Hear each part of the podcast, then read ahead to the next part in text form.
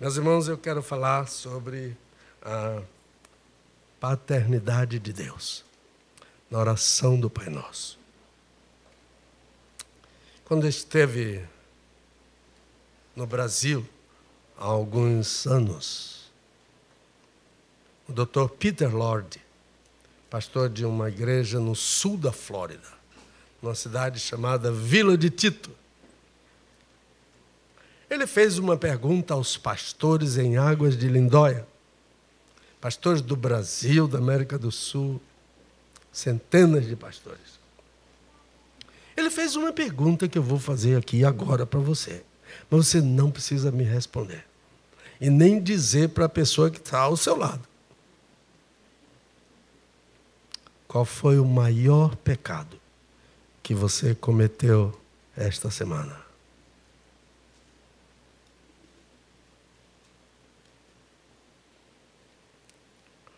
Eu vou lhe dizer que provavelmente foi o mesmo que eu cometi. O pecado de não amar a Deus sobre todas as coisas. Eu sabia que esse é o primeiro mandamento? Amar a Deus acima do dinheiro, acima dos filhos. Eu visitei uma senhora em Copacabana, uma senhora rica ela estava irada com Deus, porque Deus tirou o marido dela. Ela não perdoava Deus. Ela amava mais o marido do que a Deus.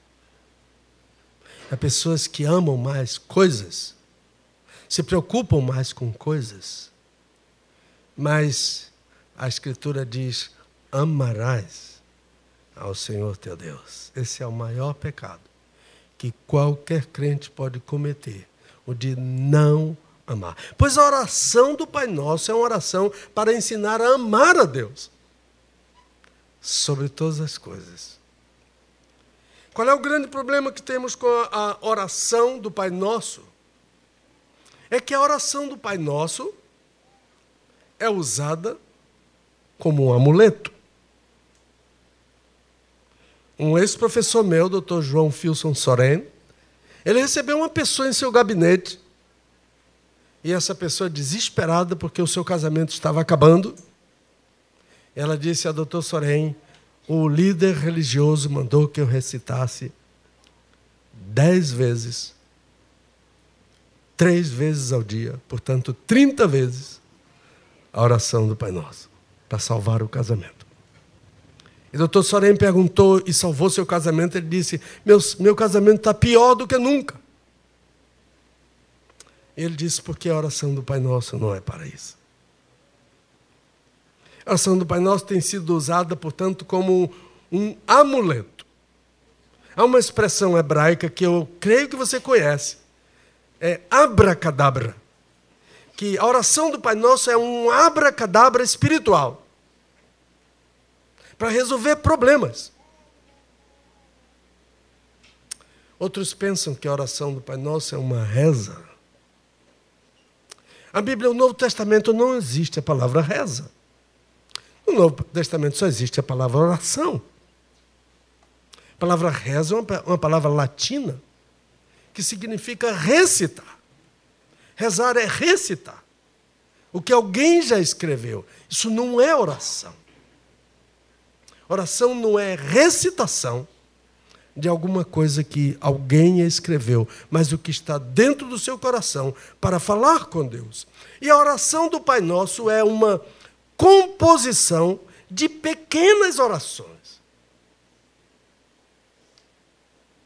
cujo conteúdo deve estar em nossas orações. Agostinho de Hipona, aquele teólogo uh, africano, ele diz que todas as orações da Bíblia estão contidas na oração do Pai Nosso. O que Deus quer que eu faça com a oração do Pai Nosso é que eu conheça o conteúdo dessa oração, para que esse conteúdo esteja em minhas orações. Então, abra sua Bíblia rapidamente, Mateus capítulo 6. Cadê a Bíblia de papel? Trouxeram agora à noite? Amém. E o lápis?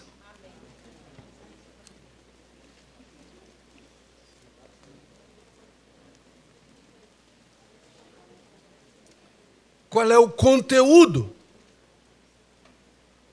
da oração do Pai Nosso? Olhe para o versículo uh, ah, 9.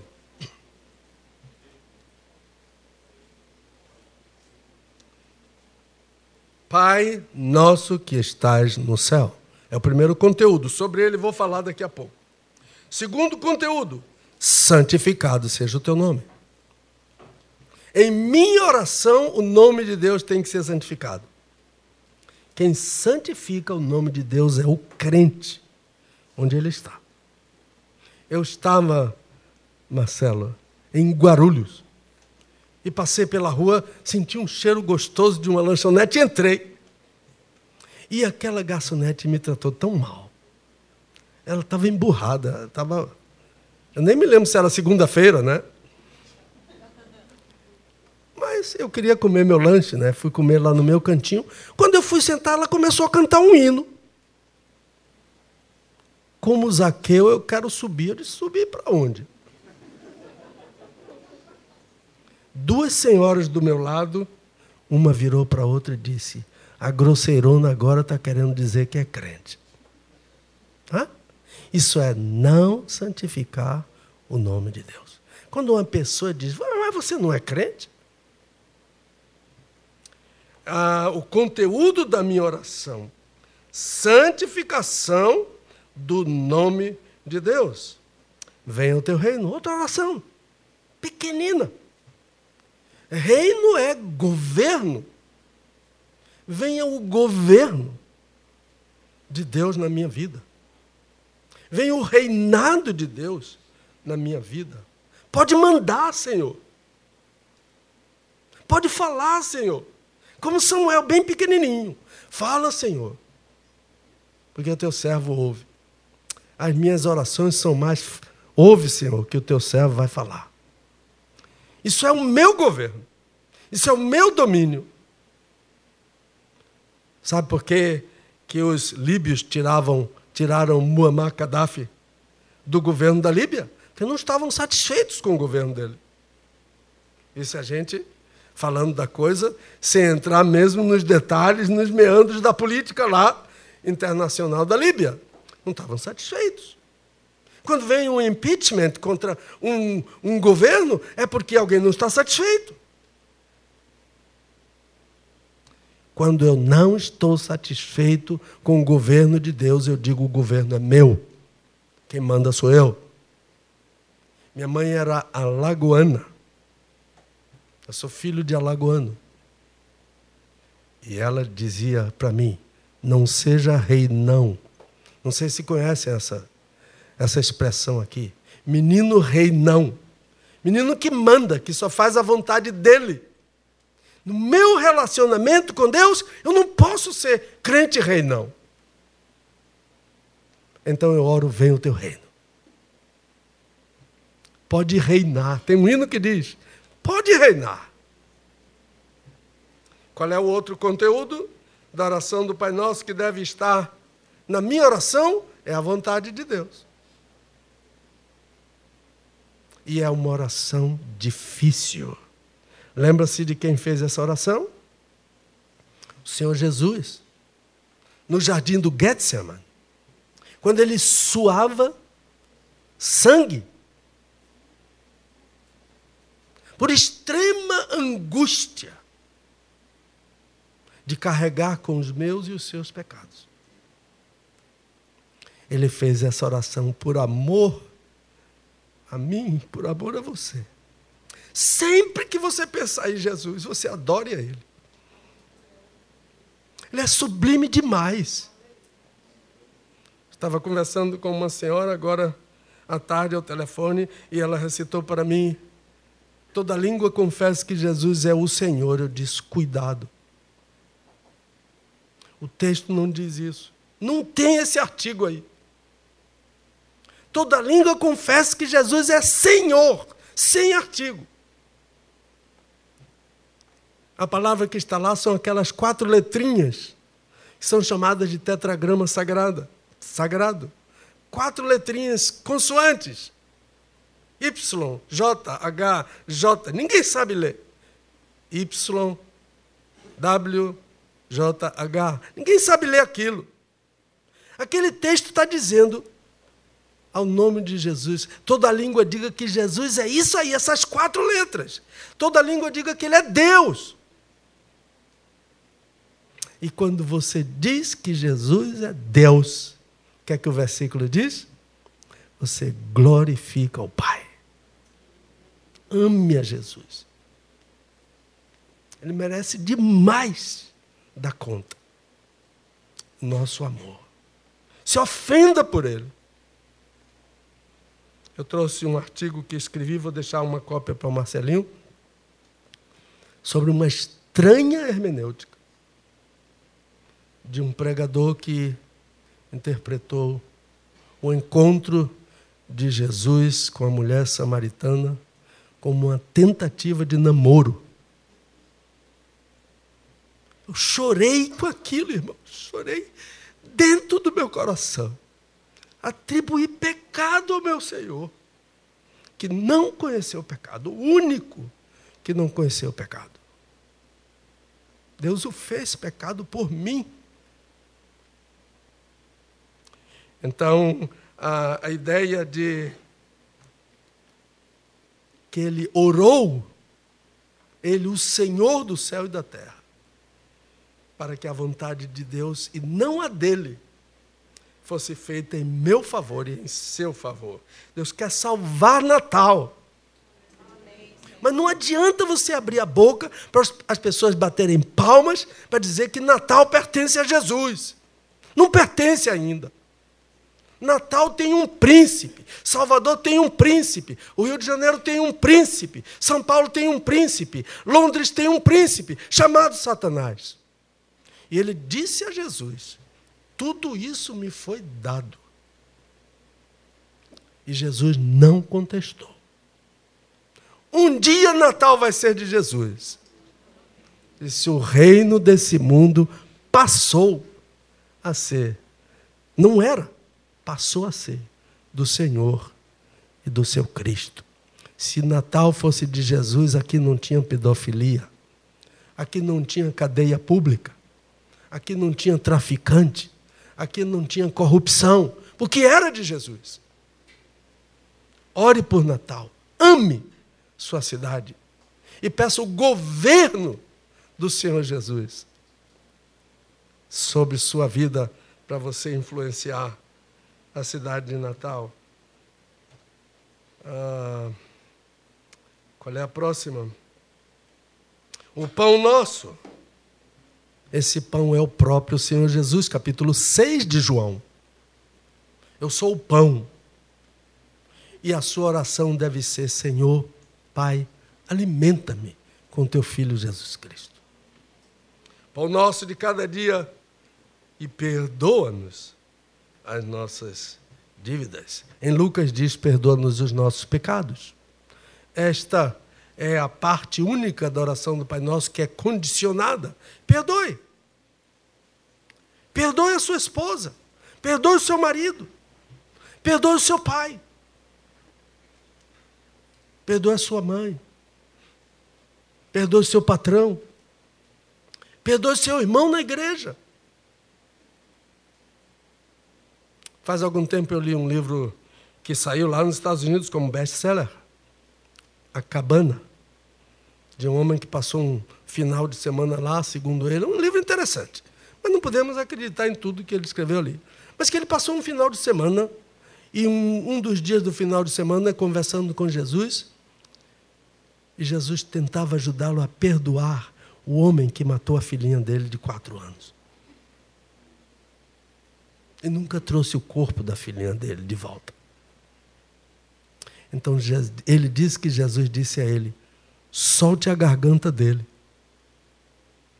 e deixe que eu cuido dele. Solte a garganta do seu marido. Solte a garganta da sua esposa. Solte a garganta do seu pai, que não foi um bom pai para você. Mas a Bíblia disse que para você honrar seu pai, ele não precisa ser bom. Ele precisa ser seu pai. Honra teu pai. Honra tua mãe. Perdoa e você vai receber livremente o perdão de Deus e não nos deixes entrar em tentação. Qual é a tentação? A tentação de orar a qualquer pessoa menos ao Pai. Isso é tentação. A tentação de não santificar o nome de Deus. A santificação de dizer o reino é meu, não é teu. A, a tentação de não querer a vontade de Deus, mas a sua própria a tentação de não se alimentar de Jesus. É tentação não se alimentar de Jesus. O pão vivo que desceu do céu. E a tentação também não perdoar e não ser e não aceitar o perdão. Então, o que Jesus ensinou na oração do Pai Nosso foi um modelo de como orar, não o que orar.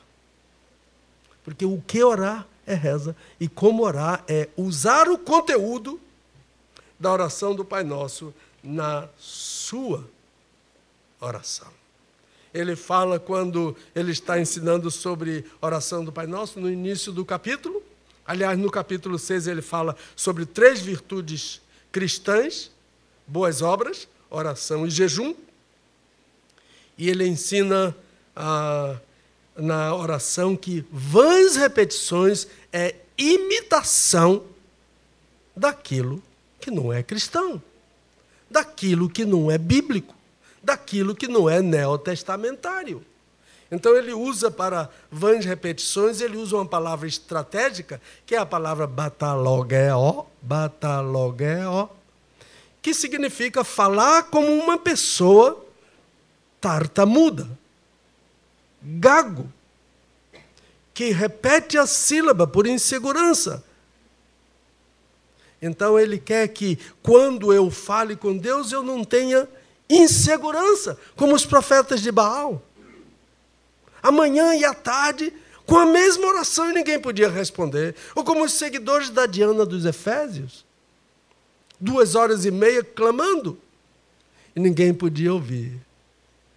Então o Senhor Jesus ah, começa a ensinar sobre como orar. Ele diz: quando você orar, diga Pai. Viu isso aí na sua Bíblia? Quando orar, diga Pai. Todas as orações da Bíblia, Antigo e Novo Testamento, são dirigidas a Deus, o Pai. Vocês não sabem que não há uma única oração na Bíblia dirigida ao Senhor Jesus? Vocês não sabem que não há nenhuma oração na Bíblia dirigida ao Espírito Santo? Ah, mas Jesus não é Deus? Sim, Jesus é Deus. Ah, mas o Espírito Santo não é Deus? Sim, o Espírito Santo é Deus. E a trindade, sem a trindade, a sua oração não vai para lugar nenhum. Mas cada pessoa da trindade tem um papel na oração. O Pai ouve a oração. O Senhor Jesus diz: Eu rogarei ao Pai. O Senhor Jesus diz: Tudo quanto pedirdes ao Pai.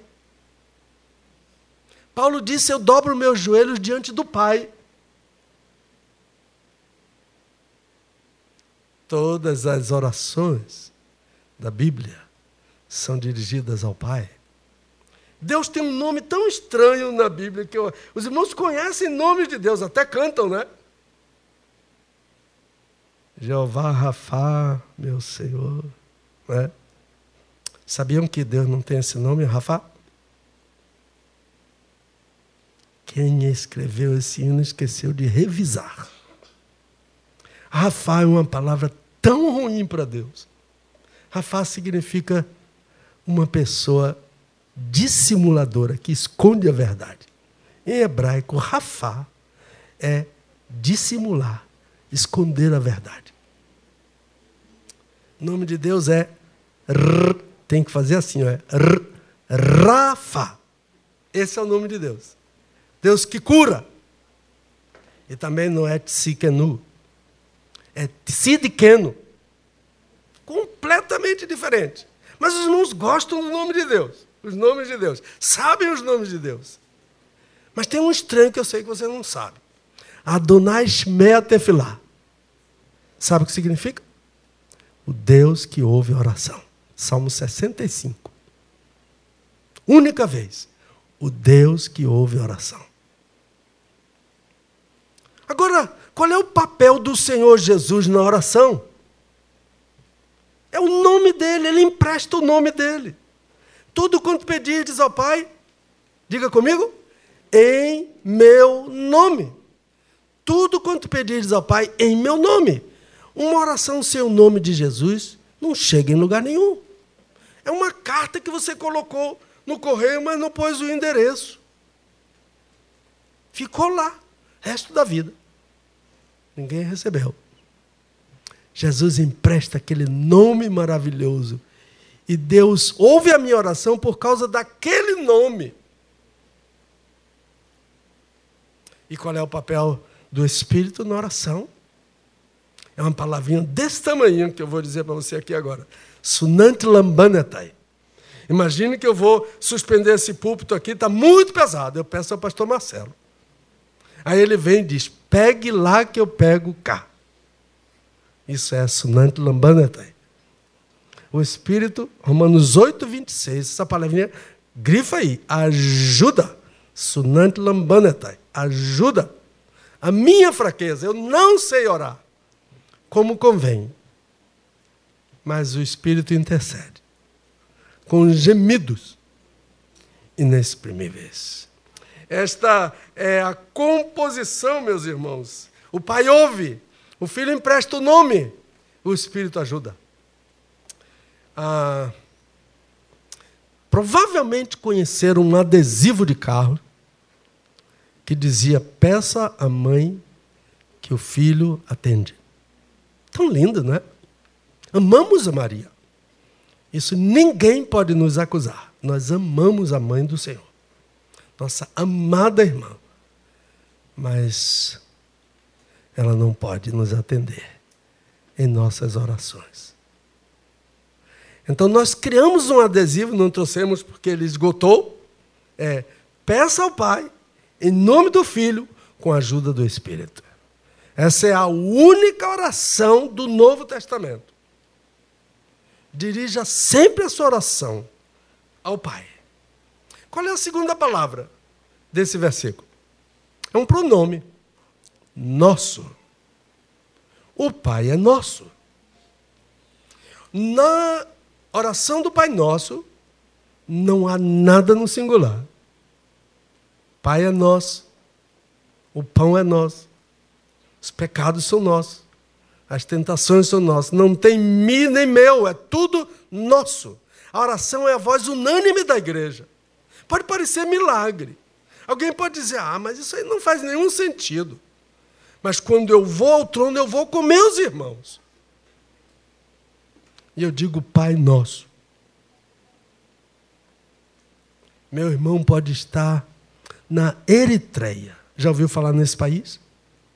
lá do lado direito do mapa da África, chama-se o chifre da África. Tá lá. Os irmãos sabem quantos crentes estão presos na Eritreia? Dois mil. Sabe qual é o pecado deles? São crentes em Jesus. Eu não sou a igreja sem eles. Por isso também eu vou pedir aos irmãos, lembrem-se de consultar no YouTube, nas redes sociais, onde for, para saber, pelo menos uma vez por mês, alguma notícia da igreja perseguida. Para orar por esses irmãos que estão sendo perseguidos. Mas Paulo disse que a perseguição que eles enfrentam é por amor do corpo, em Colossenses. É porque eles nos amam. Por isso que eles enfrentam a tribulação, que um dia vai chegar até nós. Está prometido que essa tribulação vai chegar também até nós. O Pai é nosso, o pão é nosso, a oração é coletiva. Ninguém tem a preferência, a exclusividade da paternidade de Deus. Quando a minha segunda netinha nasceu, o nome dela é Luísa, a irmãzinha dela ficou com ciúme. Então um dia chegou no berço lá e disse para ela: Olha aqui, eu vou deixar meu pai ser seu pai, mas eu sou mais bonita do que você. O que é isso? Exclusividade da paternidade. O pai é meu, eu posso até emprestar. Eu posso até emprestar Deus para você. Mas a oração, Jesus disse que o pai é nosso. Aí então, quando nasceu a terceira netinha,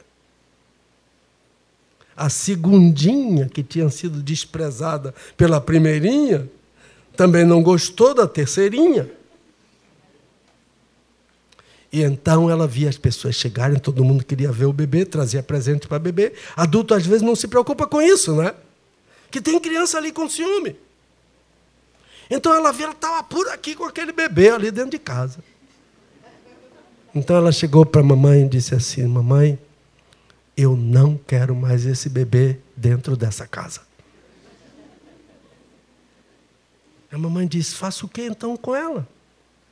Eu abrir um parênteses aqui, irmãos. Problema de criança é 100% problema de criança. Não ria do problema de uma criança. Porque aquilo é 100% problema sério dentro dela. Fecha o parênteses. Então a mamãe disse: O que é que eu faço com ela? Ela disse: Põe ela de volta dentro da tua barriga. A mãe é minha, o pai é meu. É exclusividade. Meus irmãos, não há filhos, Deus não tem filhos prediletos. Eu já me enganei com isso. Quando começamos a construir a nossa casinha lá em Salvador, precisava passar um mês fora do Brasil. Aí quando eu voltei no avião lá deitado, achando que quando chegasse em casa estava tudo pronto. Quando eu cheguei, estava a mesma coisa. Ah, mas demorou porque o material não chegou, demorou porque choveu, o pedreiro não veio, mas eu sou filho especial de Deus. Deus podia dar uma mãozinha para esses pedreiros. O Pai é nosso. Todos são filhos. Porque Deus só tem um filho. E nós todos somos adotivos. Porque esse filho nos ama e quer repartir conosco o reino dele, que é só dele. Todas as coisas foram feitas por ele e para ele. Não foi, foram para mim. Mas ele divide comigo. Pelo tão grande amor que ele tem por mim. Finalmente, ah, o terceiro conteúdo dessa pequenina oração diz que esse Pai está nos céus. Não é o Pai daqui da terra, o genitor. Pastor Marcelo é pai dos filhos dele. Ele não é seu pai. Ele é uma pessoa que, segundo a Escritura no livro dos, aos Hebreus, vela por sua alma. Ensina a palavra de Deus para você cuida de você. Mas ele não é seu pai.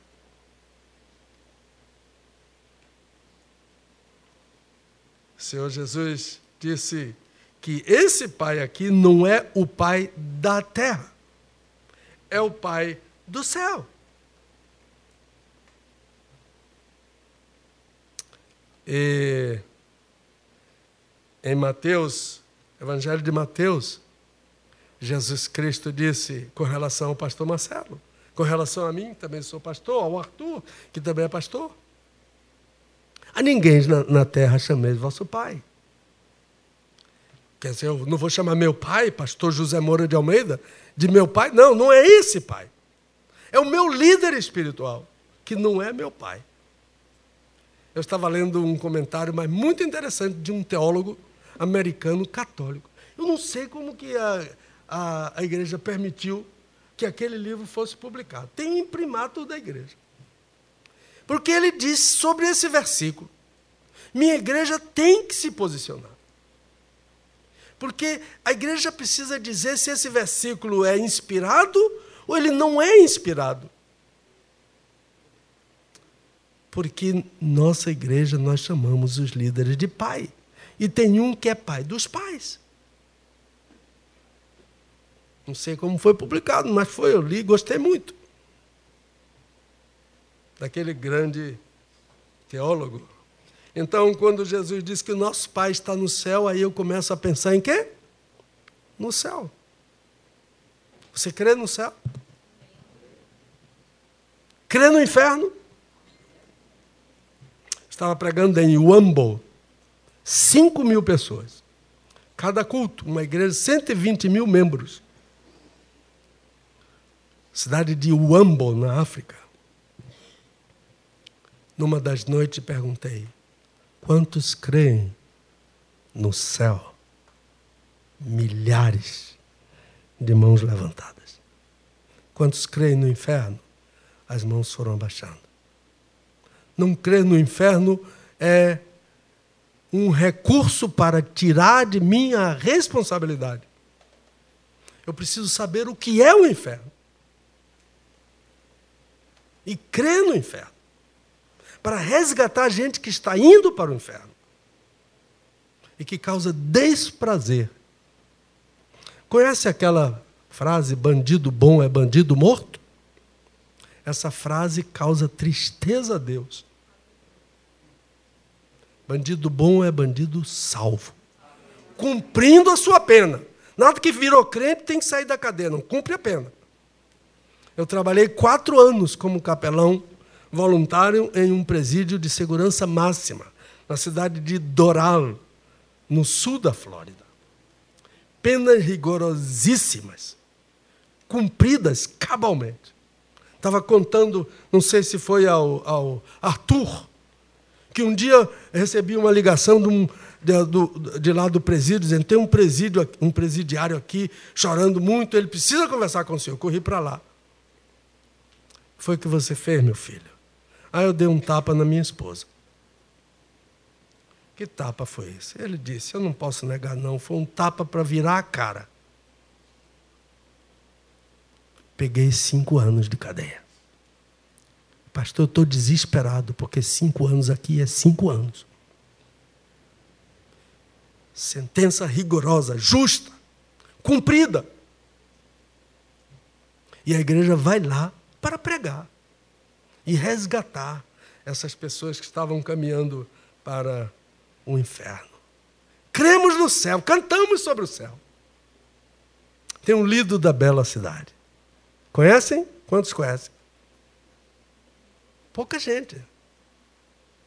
Construída por Cristo no céu. Murada de jaspe luzente. Juncada, isto é, repleta com áureos troféus. No meio da praça, eis o rio do vigor e da vida eternal. Aí o poeta diz: Mas metade da glória celeste jamais se contou ao mortal.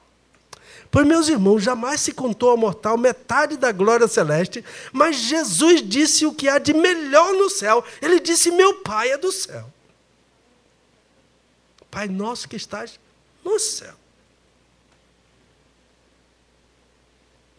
Eu li um artigo de um jornal em Lisboa, de um líder muito conhecido da outra igreja, em que ele analisava céu e inferno, e ele disse que céu e inferno são não são dois lugares, mas duas aceitações, duas situações de aceitação ou de rejeição. Não são lugares físicos. A Bíblia diz que o céu é o trono de Deus. Então Deus tem um trono num lugar que não existe. Jesus disse que o céu é a casa de meu pai. O pai de Jesus tem uma casa num lugar que não existe. O apóstolo disse que o céu é a morada dos santos. Os santos, que são os crentes, têm uma morada num lugar que não existe. A mente adulta, incrédula, Eu conheço crente que tem dificuldade com essas duas realidades: céu e inferno. E você certamente já ouviu alguém dizer: o inferno é aqui mesmo. O inferno é o outro, diz a filosofia. Mas deixe-me contar da minha neta Luísa, que saiu para passear comigo e voltou dormindo no carro. E quando chegou em casa, acordei Luísa, ela abriu os olhinhos e disse assim: Vovô Pedro, eu estava sonhando que eu estava no céu. E Jesus me deu Coca-Cola.